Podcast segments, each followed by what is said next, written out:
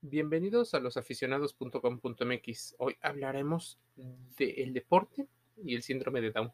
¿Qué importancia tiene realizar ejercicios en niños, jóvenes y adultos que tienen esta condición? Muchos tienen similares capacidades motoras que los niños que no tendrían el síndrome de Down. El deporte contribuye no solo a la buena salud, sino también al bienestar psicológico y a la integración de todas las personas. De ahí que se recomienda practicarlo a cualquier edad, siendo primordial en la infancia para adquirir diferentes capacidades. En el caso de los niños con síndrome de Down, valen las mismas indicaciones que cualquier niño de otra edad. Siempre debes de considerar el ejercicio como parte de un ejercicio de recreación, pero también de educación. Anteriormente, muchos de los niños con el síndrome de Down no eran incentivados a hacer deporte. Actualmente, en el enfoque de la rehabilitación de un niño, se debe contemplar el deporte, se sostienen muchos especialistas, de acuerdo incluso con fisioterapeutas, kinesiólogos o educadores, el objetivo es que el niño se vea expuesto a temprana edad a ciertos estímulos como la actividad física para tener una estimulación y así poder integrar al chico a las actividades que normalmente hacen niños de su edad. Y esto no lo aísle cuando vaya aumentando en edad. Los niños con síndrome de Down se caracterizan por tener un tono muscular más bajo que un niño, que otro niño. Además, son hiperlaxos. Por lo tanto, el deporte tiene muchos beneficios en su sistema motor y somatosensorial. En general, antes de comenzar con actividad física, todos debemos de ser evaluados por médicos que nos den una orientación y una recomendación sobre qué tipo de ejercicios podrían y cuáles no. Sobre todo si llegan a presentar otro tipo de condiciones. Por ejemplo, cualquier niño tenga Down o no, pueden llegar a tener cardiopatías o problemas, por ejemplo, en el metabolismo y la presión. Hay un alto porcentaje de niños con síndrome de Down que tienen eh, patologías congénitas que se resuelven en los primeros dos o tres años. Muchos de ellos son operados y por lo tanto la supervisión frente a la actividad física debe ser guiada por un profesional, generalmente eh, para tener controles cardíacos periódicos. Hay que considerar que también tienen problemas en ocasiones de tiroides y eso también debe controlarse antes de comenzar una actividad física rigurosa, detallan muchos de los especialistas. Es más, mira, existe Mm, historias incluso, ¿no? De, dónde viene el nombre. Algunos le llaman este, trisomía 21 o un par cromosómico 21. Podríamos estar hablando de los rasgos específicos que presenta, ¿no? Que también es un tema mm, eh, importante. Por ejemplo, la hipotonia muscular. El peso del niño con síndrome de Down al nacer solo varía ligeramente con el resto de los niños, aunque en el caso del tono muscular presentan un problema de bajo puntaje. Después de los 18 meses, la hipotonía, o hipotonía disminuye gradualmente y el niño es manejado adecuadamente, podría tener una situación que se note muy poco. Existe parte del proceso mental que se desarrolla de la misma manera que los niños que se considerarían aparentemente regulares, aunque definitivamente es más lento, por ello se tiene que tomar en cuenta que se debe tener un apoyo específico y de personal. En ocasiones, en la educación física y en el ejercicio no se tiene eh, a un especialista enfocado en un solo chico, sino normalmente es un profesional por muchísimos niños. Es difícil prestarle una cantidad de tiempo de calidad a cada uno, sin importar su condición.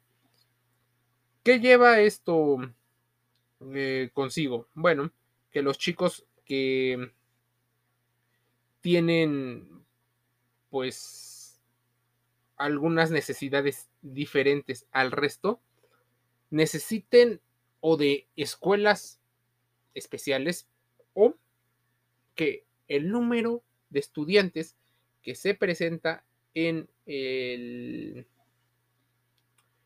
en el aula sean menores. Ahora, ¿qué características psicológicas podrían eh, caracterizar las, las interacciones que tiene un chico eh, con síndrome de Down en el deporte? Bueno, de inicio, suelen ser más afectivos y cariñosos, eh, son más cuidadosos en ocasiones, aunque su lenguaje oral muchas veces es más limitado, se hace entender adaptándose fácilmente al medio ambiente que lo rodea. Su comportamiento es similar al de otro niño, así que también tiene ganas de aprender, tiene la tenacidad, tiene una capacidad que pocos niños tienen, que es el poder, eh, el automatismo excesivo, producto de un aprendizaje obtenido por repeticiones y sin que se produzca interiorización.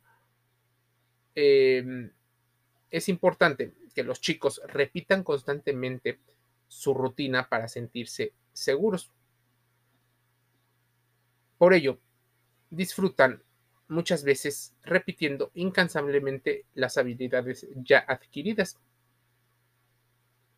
Todos, todos los niños, incluso muchos adultos, eh, se adolecen de falta de confianza y miedo al fracaso. Son debido probablemente a ciertas características de educación que nos enseña. Y déjame decirte algo, la presencia de la fatigabilidad. Este concepto tiene que ver muchísimo, pues hasta los 8 años, esta fatigabilidad da dificultades para mantener la atención y se manifiesta de dos modos, uno el activo y otro el pasivo. El modo activo, el niño intenta poner fin a la actividad mediante una reacción de inestabilidad con su negatividad o su negación a continuar una actividad y de manera pasiva. Se niega a responder, se encierra en sí mismo y se adormila o incluso se duerme. El deporte es parte de la forma en la que entendemos cómo hacen algunas de las cosas. Existen deportes y necesidades educativas especiales. Bueno, deportes especiales no, siempre y cuando tengamos en cuenta las características de, salud y la situación del entorno. Pues estos niños pueden otorgarle un valor a su vida, un valor de integración al entorno que los rodea, un entorno de cooperación, también de autodominio. Además van encaminados al adecuado desarrollo de las cualidades físicas como podrían ser la agilidad, la coordinación, la flexibilidad, la resistencia. Así, manteniendo un nivel progresivo de aprendizaje físico y mental. Por ello, niños o personas con síndrome de edad es frecuente la aparición de alteraciones y retrasos en el desarrollo psicomotor y se agravan si no se hace ejercicio y actividad física. Entonces, es importante que hacia los cuatro años, por ejemplo, debemos de plantear el ejercicio como juegos eh, a efectuar por placer, donde su protagonista, o sea, el niño, y debo de aclarar, el niño debe seguir siendo niño y debe de beneficiarse em, de sí mismo y a favor del entorno. A los siete años, por ejemplo, existe la tendencia eh, un poco al egocentrismo y por lo que es muy difícil la realización de deportes en equipo aunque puede ir poco a poco eh, fomentando algunas de las actividades. Los deportes que normalmente se ven ahí son deportes un poco más individuales, sobre todo en aquellos en los que se pueda sentir eh, seguro. Y a partir, por ejemplo, de los 12, el pensamiento del niño empieza a sentirse algo más lógico, la motricidad se equilibra con el descubrimiento y la realización de cosas en las cuales se siente útil y con el deporte en equipo comienzan a sentir la presencia del amigo, aprenden a respetarse las reglas o a lo que mucha gente le llama los valores del deporte. Se empiezan a relacionar consigo, a contar con él, con los otros, a practicar eh, más deportes y hacia los 15. Los muchachos tienen un pensamiento más o menos consciente y la personalidad se empieza a definir y presentan las relaciones típicas de la adolescencia, sus respectivos conflictos internos y esta edad es la propia para obtener el mejor rendimiento deportivo de lo que consideramos la infancia y la adolescencia. Por eso existen beneficios de la práctica deportiva en chicos con síndrome de Down y también con chicos que no presentan esta trisomía 21. ¿Quieres saber más?